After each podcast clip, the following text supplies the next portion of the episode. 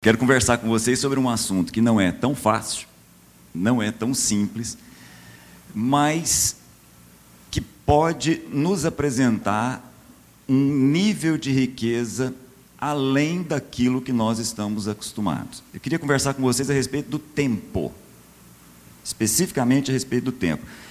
Eu, eu, inclusive, fiquei feliz, te falei ali, né, que eu não sabia que Paulo Júnior ia estar aqui hoje, compartilhando a mensagem. Achei bom, porque você vai entender. Faz todo, faz todo sentido isso daí e também faz todo sentido em relação a ser. É, eu, como já comentei com vocês algumas vezes aqui, fui professor de física por mais de 20 anos e, e o assunto do tempo sempre era um problema. Por sorte, ninguém me perguntava o que era o tempo. Né? Santo Agostinho tem uma frase muito legal que é assim: O tempo eu sei o que é, desde que ninguém me pergunte do que, que é que eu estou falando. Durante o tempo que eu dava aula de física, a gente sempre começava, as primeiras aulas para os primeiros alunos eram para falar a respeito de velocidade. Velocidade é o espaço pelo tempo. Duas coisas que a gente não sabe o que é, nem o espaço, nem o tempo. O tempo, e aí eu queria colocar para vocês como uma introdução aqui, o tempo é algo que de fato exige um certo cuidado e uma certa atenção e eu quero conversar com vocês a respeito do tempo a partir do livro de Eclesiastes. Daqui a pouquinho a gente vai chegar lá. Mas antes eu queria colocar para vocês uma, uma experiência, aliás, duas, duas experiências muito ricas ah, que vem sendo feita ao longo do tempo. Teve um cara muito doido, acho muito doido isso, o cara com vinte e poucos anos, ele decidiu montar um grupo de estudo na década de 60 e entrar dentro de uma caverna Olha que coisa. Ele desceu mais de 100 metros numa caverna para ficar lá por dois meses, sozinho, sem nenhuma variação de luz, sem nenhuma variação de temperatura, sem nenhum relógio, sem nenhum som, para saber quais seriam as consequências na vida dele por não ter uma noção de tempo. Entenderam a experiência? Aí ele tinha um telefone, ligava com a equipe dele que estava em solo, aonde todas as vezes que ele acordasse, ele ligava o pessoal, acordei. Aí o pessoal anotava que hora que foi. Almocei, o que ele achava que fosse almoço. Tá, estou querendo dormir. Dormia. E assim o pessoal foi anotando, anotando, anotando todas as coisas, e aí duas conclusões muito, muito relevantes. Primeira conclusão: nós temos um relógio interno não é novidade para ninguém. Tem gente que chama de relógio biológico, tem um nome mais sofisticado, que é relógio acadiano. Todo o nosso ser, nosso ser biológico, funciona em ciclos, mais ou menos de 24 horas. As células funcionam assim. Só que, quando ele subiu, quando esse pesquisador subiu, ele subiu e falou: Ué, por que vocês me chamaram mais cedo? Aí o pessoal, como assim? Falou, não, eu marquei meu tempo lá embaixo, eu fiquei um mês só. E ele tinha ficado dois. Olha que coisa. Se por um lado nós temos uma referência biológica de tempo e nós funcionamos em ciclos de tempo, as nossas sensações de tempo não são as melhores. Vou dar um exemplo. Nós temos sensação de temperatura. Por exemplo, que agora alguém deve estar, como eu estava agora há pouco, com a sensação de frio, no entanto, as nossas sensações de temperatura não são um guia dos melhores. Quer ver? Pensa que você tem dois recipientes, um com água quente e um com água fria. Coloca a mão num, você sabe que está com água quente, coloca a mesma mão no outro, você sabe que está com água fria. Só que faz o seguinte: coloca a água morna no meio, aí pega a mesma mão, mesma mão, coloca na água fria, espera um pouquinho, coloca na água morna. Qual que é a sua sensação? Que a água está quente. Pega a outra mão, coloca na água quente, espera um pouquinho, coloca essa mesma mão na água morna, a mesma água morna. Qual que é a sua sensação? De que ela está fria. Ou seja, nós temos habilidade para perceber a temperatura, mas a nossa habilidade não é uma referência. A mesma coisa em relação ao tempo. Einstein costumava dizer, é, e, e por isso, inclusive, ele ficou famoso, que o tempo é relativo. quando ele estava perto de morrer, ele perde um amigo, história verídica, ele perde um amigo, um, um grande amigo, uma pessoa que ele fez uma amizade duradoura nos laboratórios de onde ele desenvolveu as teorias dele. E aí, quando esse amigo dele morre, ele escreve uma carta para a família, olha a carta para a família, em outras palavras. Ele diz assim: É uma pena, ele partiu antes de mim. Ele escrevendo, Einstein escrevendo para a família. Uma pena, sinto muito que ele tenha partido antes de mim. Mas para nós que acreditamos em física, ele diz, ele não partiu nem antes nem depois, porque o tempo é uma ilusão, do qual todos nós estamos enganados. Por que, que Einstein dizia isso? Porque Einstein é a pessoa que descobriu que o tempo é relativo. E aí tem uma certa dose de complexidade aí, por isso que eu falei que você vai ter que ter um pouquinho de paciência nesse início aqui. Einstein descobriu o seguinte: a depender da nossa velocidade, o tempo muda. Você falou, como assim, gente? É o seguinte: se por acaso eu pudesse entrar numa nave aqui agora, se eu pudesse entrar numa nave nesse instante, e eu pudesse viajar alguns anos pelo espaço numa velocidade bem alta, vocês que estariam aqui em repouso passariam um tempo. Eu no espaço passaria um tempo menor do que o de vocês. E aí o Einstein, de forma genial, cria o que ele chama de paradoxo dos gêmeos. Vamos fazer de conta que Paulo Júnior e eu somos gêmeos. Nascemos, mesmo dia e tal, aquela coisa. E aí eu saio pelo espaço. Saio pelo espaço, andando, e fico alguns anos passeando pelo espaço numa velocidade alta, próximo da velocidade da luz de preferência. Quando eu voltar, nós não somos mais gêmeos, porque eu sou mais novo do que ele, porque o tempo para mim passou numa menor quantidade. E ele provou isso. Ou seja, por que, que eu estou criando essa bagunça na cabeça de vocês aqui? Porque Primeiro detalhe: todos nós estamos submetidos ao tempo, e quanto a isso nós não temos dúvida. Mas nós não temos habilidade para discernir o tempo. É esse o ponto. E aí eu queria ir com vocês lá para o livro de Eclesiastes para a gente fazer uma reflexão. Na verdade, eu pretendia pegar alguns textos de Eclesiastes aqui, mas vou pegar um só.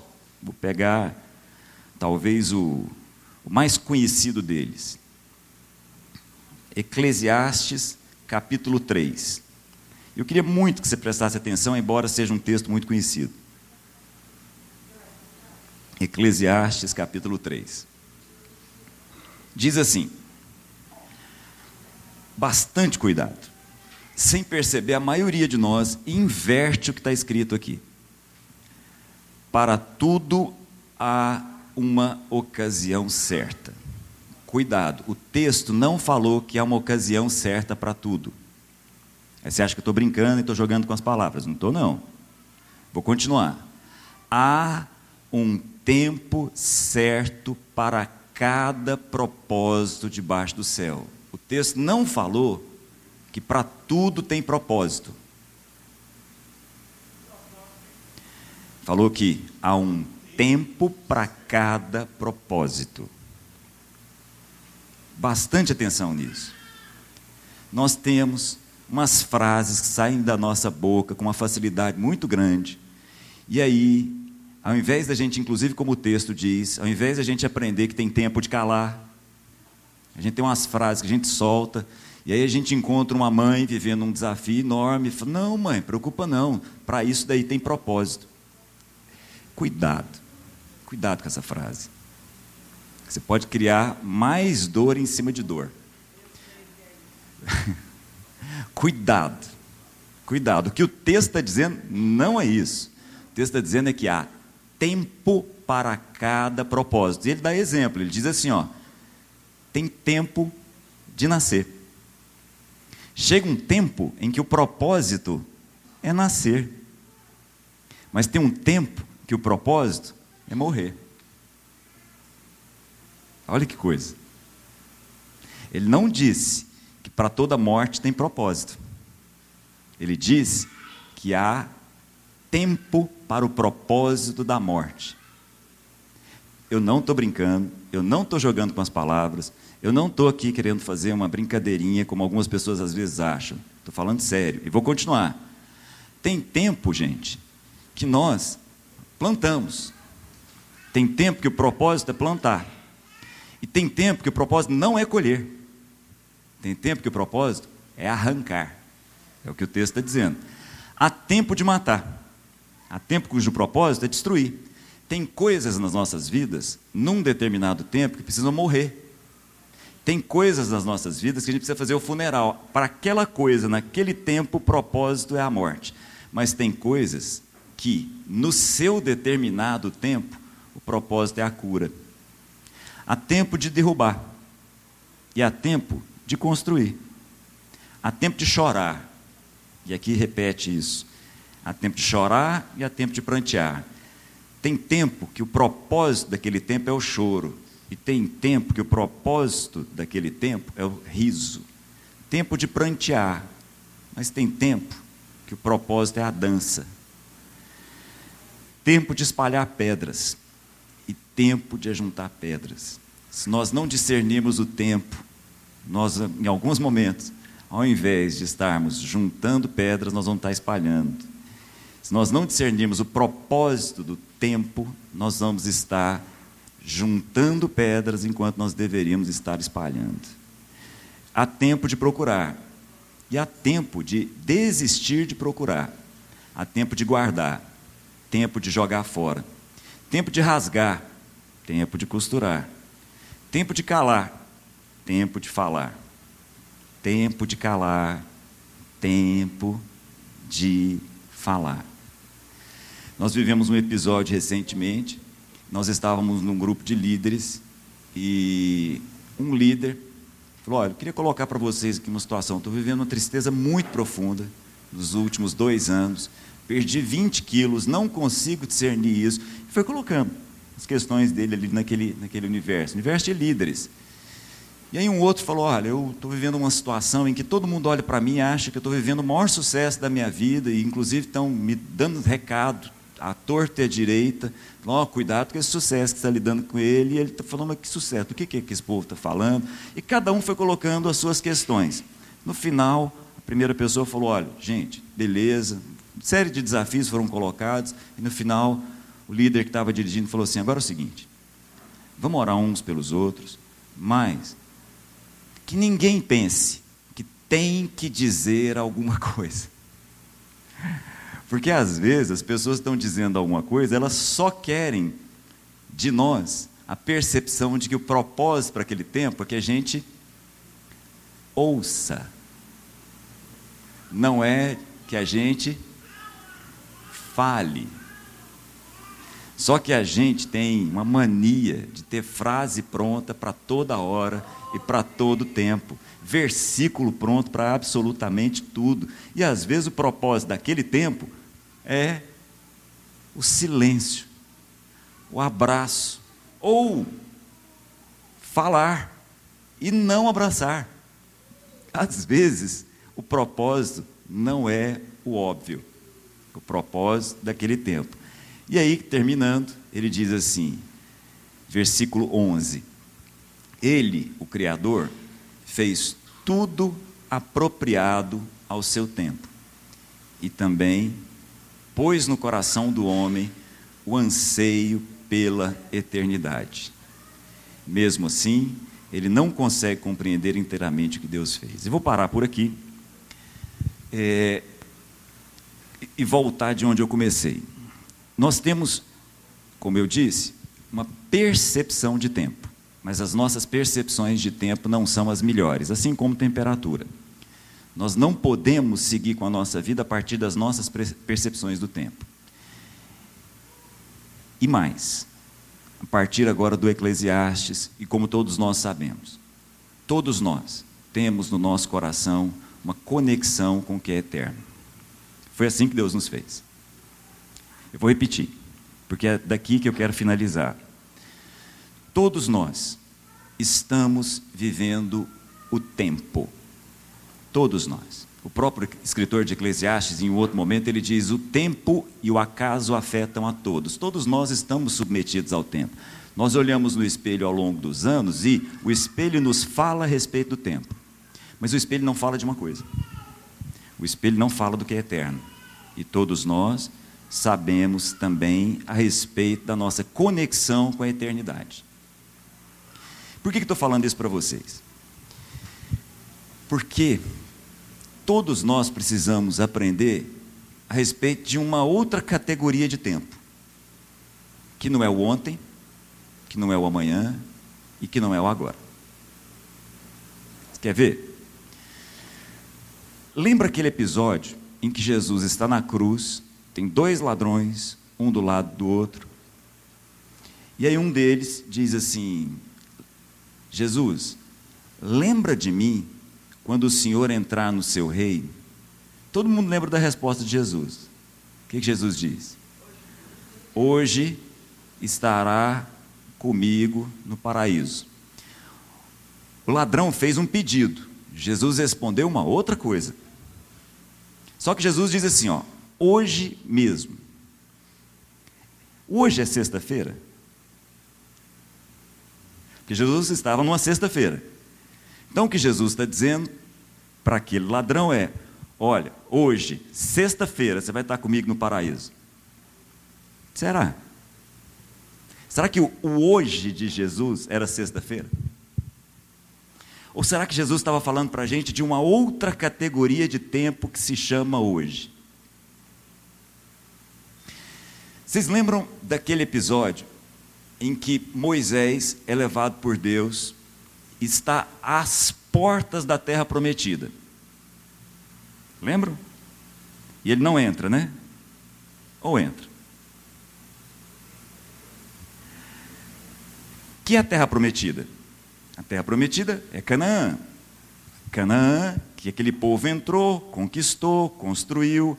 Mais adiante, muito tempo depois, Davi escolhe para aquele lugar para Canaã, para a terra prometida, uma capital, escolhe uma cidade-chave, que é Jerusalém, e num determinado momento, para surpresa de todo mundo, Jesus se encontra num monte, em Jerusalém, na terra prometida, com Moisés. Então vou repetir a pergunta: Moisés entrou ou não entrou na terra prometida? Ele não entrou num tempo, mas entrou no hoje. Nós precisamos aprender uma categoria de tempo que o escritor de Hebreus chama de o tempo que se chama hoje. Porque o tempo que se chama hoje não é o ontem, não é o amanhã e nem é o agora. O tempo que se chama hoje tem a ver com o que é eterno. E nós somos definidos, não guarda isso. Nós somos definidos nós somos quem nós somos, não em função do ontem, nem do amanhã e nem do agora. Nós somos definidos a partir do eterno em nós. Eu vou falar uma coisa difícil aqui. Nós, a minha, minha mãe está com um, um diagnóstico de Alzheimer. E aí ela já não se lembra mais é, dos nomes dos netos. Ela não se lembra mais dos nomes das noras. Ela ainda se lembra do nome dos filhos. Mas daqui a pouco ela não vai se lembrar. Isso é o agora da minha mãe. Mas isso não é a minha mãe. Entenderam? A minha mãe agora está assim mas o eterno dela não é assim. Entenderam? Nós estamos com um casal de amigos que acabou de receber um filho com um diagnóstico. E esse diagnóstico é o que ele está, mas não é o que ele é. À medida que esse menino for crescendo, todo mundo, inclusive nós mesmos, vamos aprender com esse menino a respeito do que é eterno e não do que é temporário. O eterno tem a ver com o que nós somos. O que é temporário tem a ver com o que nós estamos. Nós somos as relações mais profundas que nós temos. Então tem uma coisa que nós estamos. Então, por exemplo, nós temos uma mania de dizer assim, no meu caso, por exemplo, eu sou engenheiro civil. Eu não sou engenheiro civil. Eu estou engenheiro civil.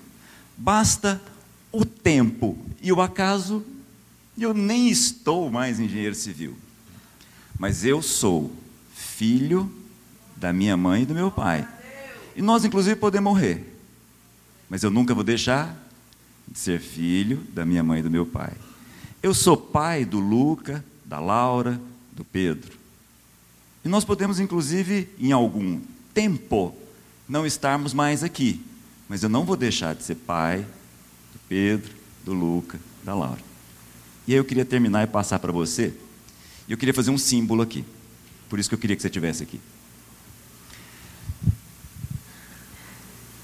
Abraão é conhecido como amigo de Deus. Vocês já viram essa expressão? Vocês sabem de quando é que essa expressão aparece? Quase ninguém sabe. A expressão de que Abraão é amigo de Deus surge no livro de Isaías. Séculos e séculos depois que Abraão tinha morrido. E aí Deus está falando com aquele povo, fala assim: meu povo, depois se você quiser, está lá em Isaías 41. Não temam. E começa a falar, começa a falar. Deus falando através do profeta Isaías. Vocês, filhos de Jacó, filhos do meu amigo Abraão. E aí eu fico pensando. Se Abraão é amigo de Deus e Deus é amigo de Abraão, isso é de quando?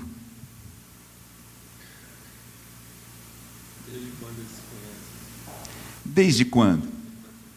Desde um tempo que se chama hoje. Então eu tenho comigo que nós precisamos entender que as nossas relações são o que nós somos. Então, ser pai, ser filho, ser irmão, define quem nós somos. O que nós estamos é outra coisa. Mas nesse universo, tem comigo que a amizade também é eterna. Só é amizade se for eterna. E aí, eu queria deixar esse símbolo. Esse símbolo aqui. É um símbolo, gente, para todos nós. Nós não temos ex-amigos. Nós não temos futuros amigos. Nós temos amigos que talvez nós não conheçamos. Não tem, ele já foi meu amigo. Não tem, ele já foi meu amigo. Então nós temos uma amizade. E essa amizade é eterna. É eterna. Porque a gente só é amigo porque ela vem da eternidade. A amizade é uma das formas que nós temos. A amizade é uma das formas que nós temos de nos conectar com a eternidade. Exatamente. Então, a gente, Deus nos deu formas de conexão com a eternidade. O Cláudio Cheguei aqui, sentei e falei: que bom que você está aqui e tal. Vai ser até melhor, porque eu queria muito compartilhar essa palavra no momento que você tivesse. Mas como você não sabia se ia estar, eu me organizei para. De qualquer jeito mesmo. Falei, foi que bom. Então faz o seguinte, Claudio, você fica bem à vontade de compartilhando tudo aí, porque hoje é ceia. E aí aquilo que você for compartilhando, eu deixo comigo para compartilhar sobre a ceia, fazer essa conexão aí daquilo que Deus colocou no seu coração. Eu nem sonhava que queria compartilhar. Eu falei, tudo bem, eu não sei bem como é que vai ser essa conexão aí não, mas porque acho que o assunto era, parecia que era um assunto que, né? Mas enfim, eu quero te dar um testemunho de eternidade. Uma das palavras que Deus colocou no meu coração para compartilhar, eu lá no, no retiro que a gente estava lá agora, lá na beira do Araguaia. E o Araguaia, o, o rio, de modo geral. O rio, de modo geral, é um testemunho que Deus colocou o rio, o vento. São formas da gente discernir a eternidade. Porque a eternidade é a certeza de um princípio e de um propósito. Por isso que Jesus é o Alfa e o Ômega. Então, o tempo é a conexão dos elementos eternos que já estão juntos. Para Deus, o princípio e o fim são a mesma pessoa. Amém? Parece louco isso, mas Deus é o que ele começou e ao mesmo tempo ele é aquilo que ele quer alcançar. Então ele é a expressão da semente e ao mesmo tempo a expressão do fruto com a semente dentro. Isso é a eternidade. Deus diz: olha, essa é a semente. Aí você olha a semente e fala assim, mas parece que você é tão pequena, aí gera um processo no tempo para produzir o fruto que já estava na semente. Definido. E dentro do fruto, uma semente, garantindo que o processo continua. Amém, amados? E aí, rapaz, estava tão forte eu vendo o rio, porque o rio é o quê? O rio é o movimento que se cria entre a nascente e o fim. Aí ele evapora e realimenta a nascente. Isso é o Jordão. Ele vai lá, e nasce, tá, depois no fim dele ele evapora e volta lá. Essa coisa continuada. Né? Então esse rio ele é o movimento do que se vê e o movimento do que não se vê. Amém, amados? Aí você pega a água, é o mesmo rio, mas a água é outra. Mas ao mesmo tempo é a mesma água. Porque tudo é água, é a água, é H2O. Mas ela é a água no seu tempo. Ao mesmo tempo, ela é a mesma água de todo o rio. Glória a Deus, amado. Então, cada vez que você enfia a mão no rio, você pega uma porção temporal dele. É a sua experiência no tempo com aquilo que transcende a sua própria experiência. Então não beba a água do rio, beba o rio. Aleluia. Não coma um pedaço de Cristo. Por isso que Jesus falou: o dia que você comer de mim. Aí tem muita gente comendo do pão que Jesus dá, em vez de comer o pão que Cristo é. Não coma, não fica aí rezando para Jesus te dar pão, porque isso ele dá para passarinho. Sabe o que, que o passarinho nunca vai saber, mesmo comendo da comida que Jesus dá para ele? A eternidade.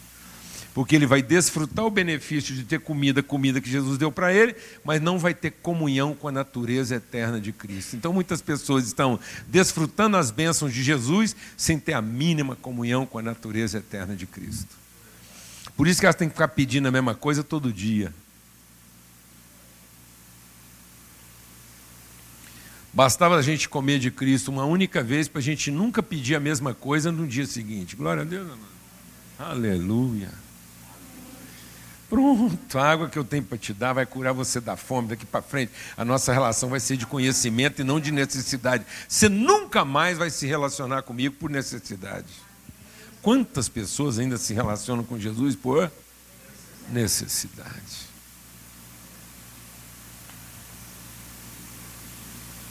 E eu estava compartilhando sobre isso, porque lá em Mateus, no Evangelho de Mateus, talvez seja um dos livros da história que mais se usa o tempo gerúndio. Tudo no Evangelho de Mateus é gerúndio. Vendo, indo, entrando.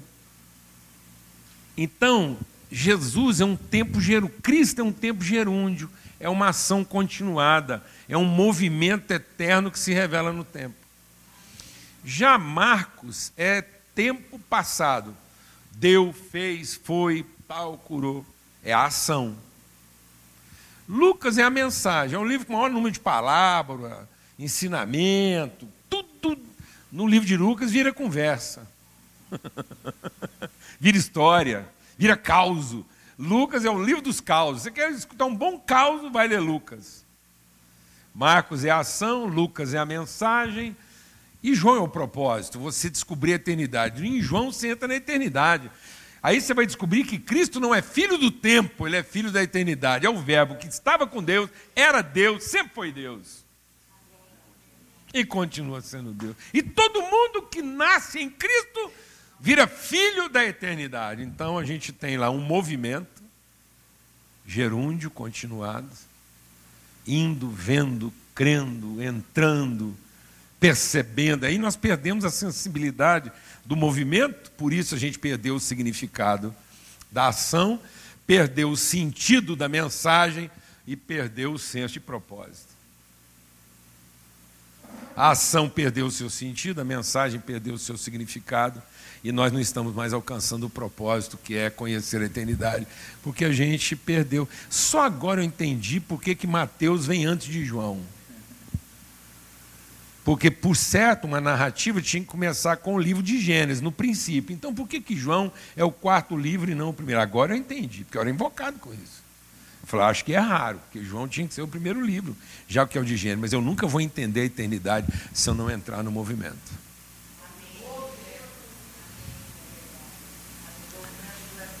Não é fantástico isso? A eternidade é um movimento. E se você não entender o movimento do conhecimento de revelação da eternidade, sua vida vai ser só tempo, espaço e velocidade. Você vai achar que o segredo da vida é quanto mais espaço você percorre, na menor quantidade de tempo, então você vai ser feliz se você for rápido. Às vezes eu entro em carros com pessoas que são muito rápidas e eu digo assim para elas: vai devagar que eu estou com pressa, porque na velocidade que você está indo nós nunca vamos chegar.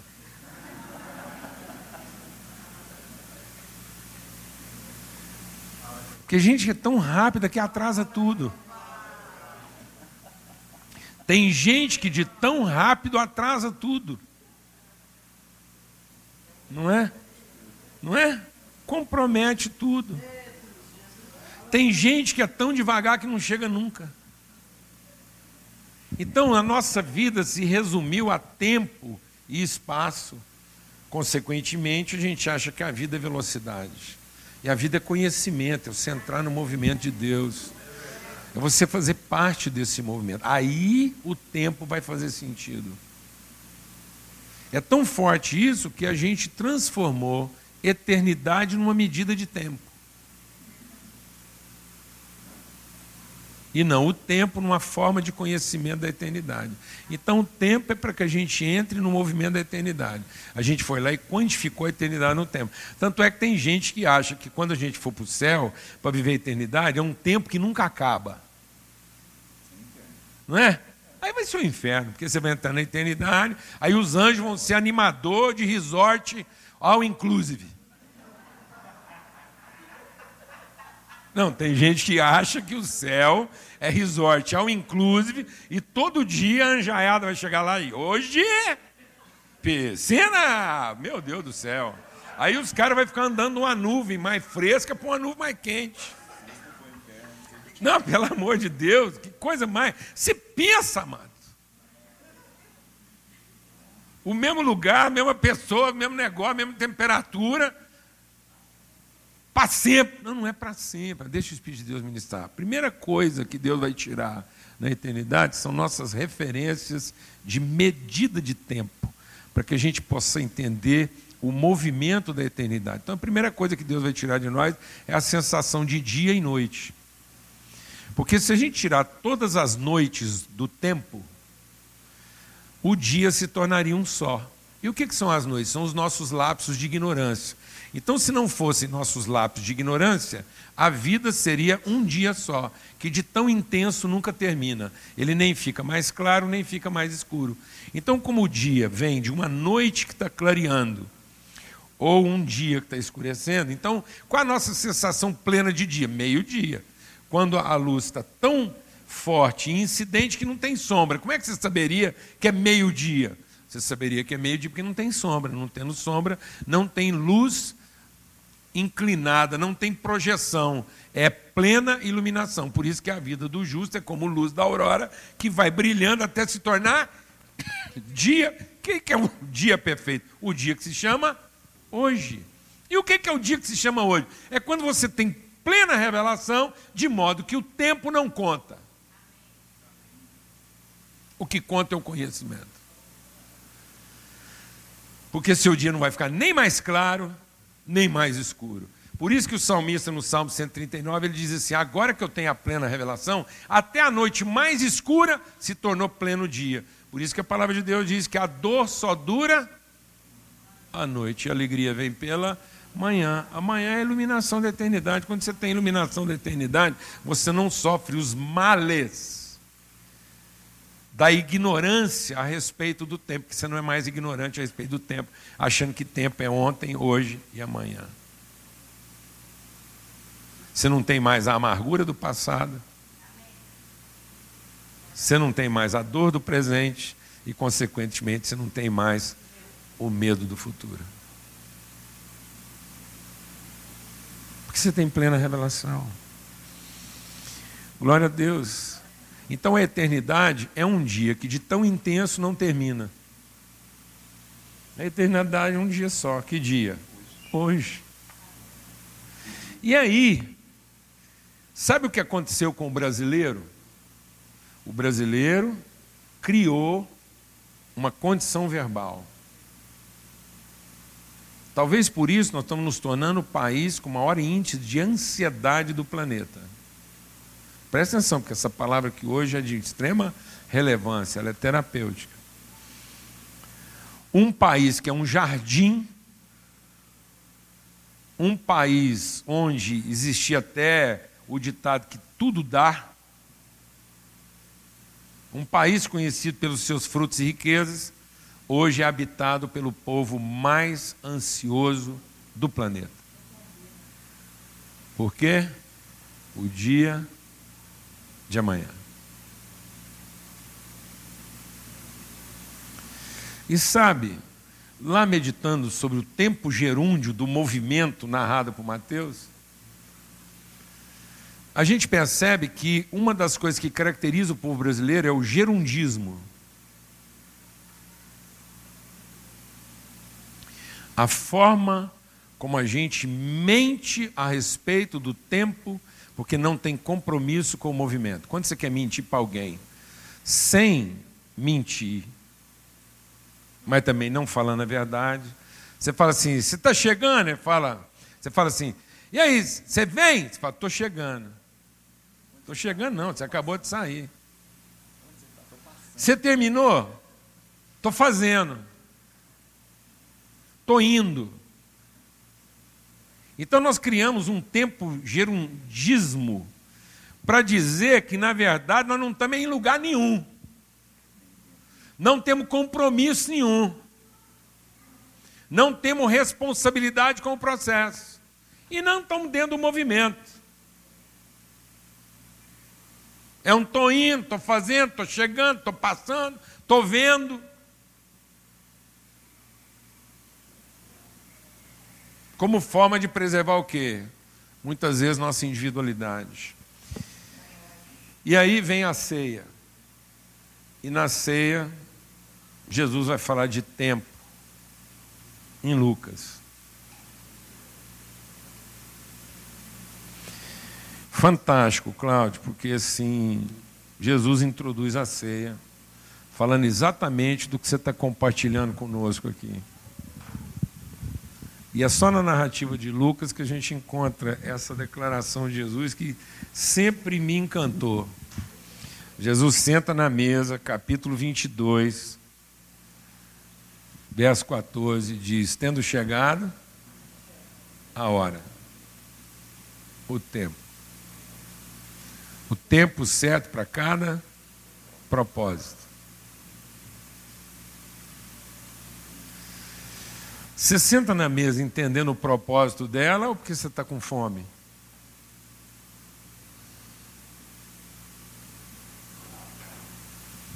Eu vou perguntar de novo, porque isso é muito simples. Animais beiram o coxo porque estão com fome e nunca vão entender o propósito do encontro. Só vão entender a satisfação da necessidade. Aquilo que deveria representar a eternidade, para poder significar o nosso tempo, que era a mesa, talvez seja a coisa hoje mais dessignificada de toda a nossa vida. Nós não temos mais tempo de mesa, nós temos hora para comer. E aí senta que tanto de gente em volta da mesa como se fosse o quê? Animal em volta do coxo. Sai todo mundo comido, e sem conhecimento, sem entendimento. Matam a fome, mas não conhecem o dia que se chama hoje. E aí Jesus, tendo chegado a hora, colocou-se à mesa, se posicionou e disse: Tenho desejado ardentemente comer essa Páscoa com vocês. Sabe um dos nomes que Jesus tem?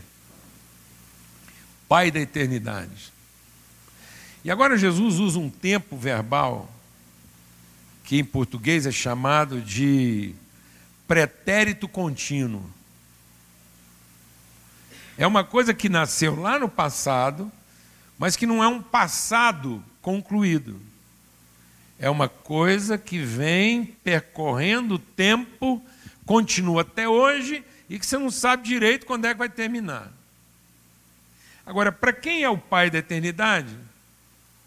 Há quanto tempo Jesus deseja sentar na mesa conosco? E por quanto tempo ele deseja isso? Sabe o que Jesus disse no momento da ceia? Eu volto a comer isso com vocês na eternidade. Sabe o que é desejar a comunhão da mesa como se fosse a coisa mais eterna que você pode viver na vida? Repartir o pão com quem você ama. Não existe forma de conhecer a eternidade numa dimensão mais intensa e profunda do que sentar à mesa com as pessoas que você ama e repartir o pão com elas. Não é comer o pão na frente delas, como se a única coisa que justificasse aquele encontro fosse satisfazer a fome e não reconhecer o amigo. Sabe aonde Cristo está sendo traído na nossa vida? Porque a mesa deixou de ser o nosso encontro com a eternidade. A mesa deixou de ser o lugar onde a gente constrói os valores da eternidade. E a mesa passou a ser o lugar, quase como uma coisa que nos atrapalha, para a gente correr atrás do tempo. Porque se Deus pudesse ter feito nós com bateria solar, Ele tinha resolvido o maior dos nossos problemas. Porque a gente não precisava parar nem para comer.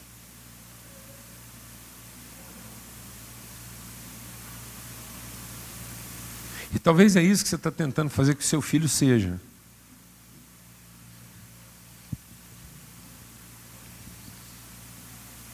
Alguém que tem dinheiro para quê? Para comprar comida.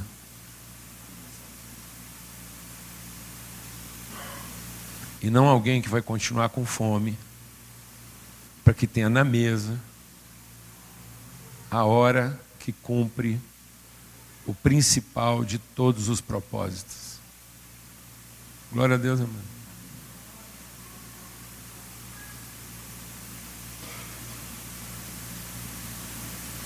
Então agora nós vamos repartir a ceia. Algo que a gente está desejando desde quando? Desde hoje. Há quanto tempo você deseja essa comunhão? Desde hoje. Hoje, sempre hoje, a gente não deseja outra coisa do fundo do nosso coração, a não ser o quê? Em todo o tempo em todos os lugares. Tudo na nossa vida.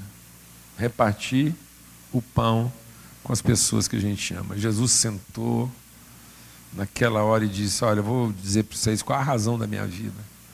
A razão da minha vida é eterna. Eu sou eterno. Desde a eternidade, por toda a eternidade, eu não tenho outro desejo no meu coração, senão repartir o pão com vocês. Amém? E Jesus nunca deixou de ser amigo de Judas, partiu o pão com ele. E Judas nunca entendeu isso. Né? E ainda que Judas, não querendo ser amigo de Jesus, Jesus continuava sendo amigo dele. Porque a primeira coisa que Jesus disse para Judas foi: Aqui vieste, amigo. E aí eu queria concluir essa reflexão para a gente tomar a ceia juntos. Fazendo a mesma pergunta, eu acho que todos nós devíamos fazer a pergunta para nós mesmos.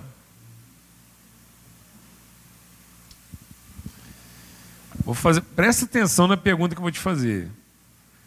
Porque eu acho que nós interpretamos mal a pergunta de Jesus para Judas. Porque eu acho que religiosamente, a gente pensa que Jesus fez uma pergunta para Judas, como se fosse autorizando Judas a trair. Parece que Jesus ia dar para Judas um gatilho, falou assim, oh, já que você vai me trair. É, irônico. Pode seria uma ironia. Ou oh, já que você vai me trair mesmo, vai logo, meu amigo. Já que você. Não, amados. Eu acho que todos nós, eu acho que todos nós deveríamos ouvir a, a pergunta do amigo.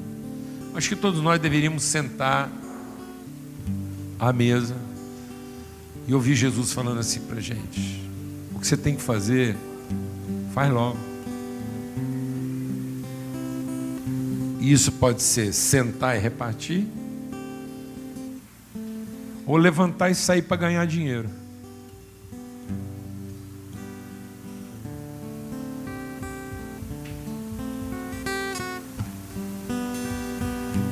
O que você tem que fazer? Vai logo. Senta e compartilha. Ou levanta para comprar e vender? Qual o seu desejo mais ardente? No momento da sua principal necessidade. No momento da nossa principal necessidade, qual o nosso desejo mais ardente? Sentar, compartilhar ou levantar para comprar e vender? Você tem que fazer? Faz logo. Senta e lida com o que é eterno, ou vai correr atrás do tempo que você está perdendo.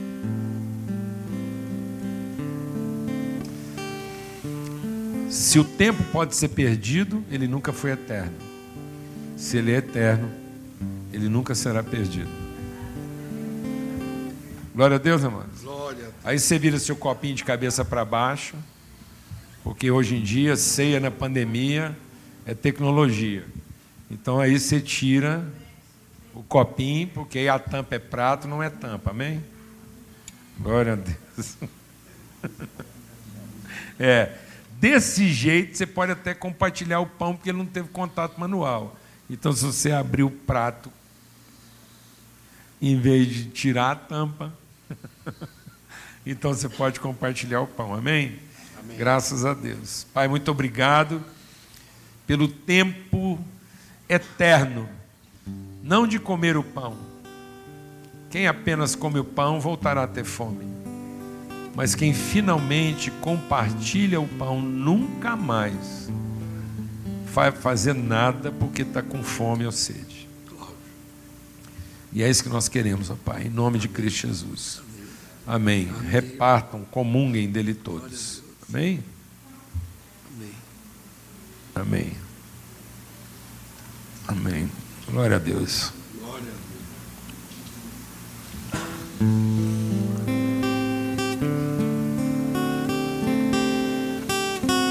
Nesse mesmo espírito, nós vamos tomar o cálice, que é o cálice da nova aliança, o sangue derramado, o pecado perdoado abrir. Jesus, uma vez mais, insistindo na amizade, chamando o seu traidor de amigo, dizendo: amigo, senta. Mas o Judas continuava entendendo: corre. Foge. Foge. Amém. Amém. Vamos beber dele todos com alegria. A alegria do Senhor é a nossa força.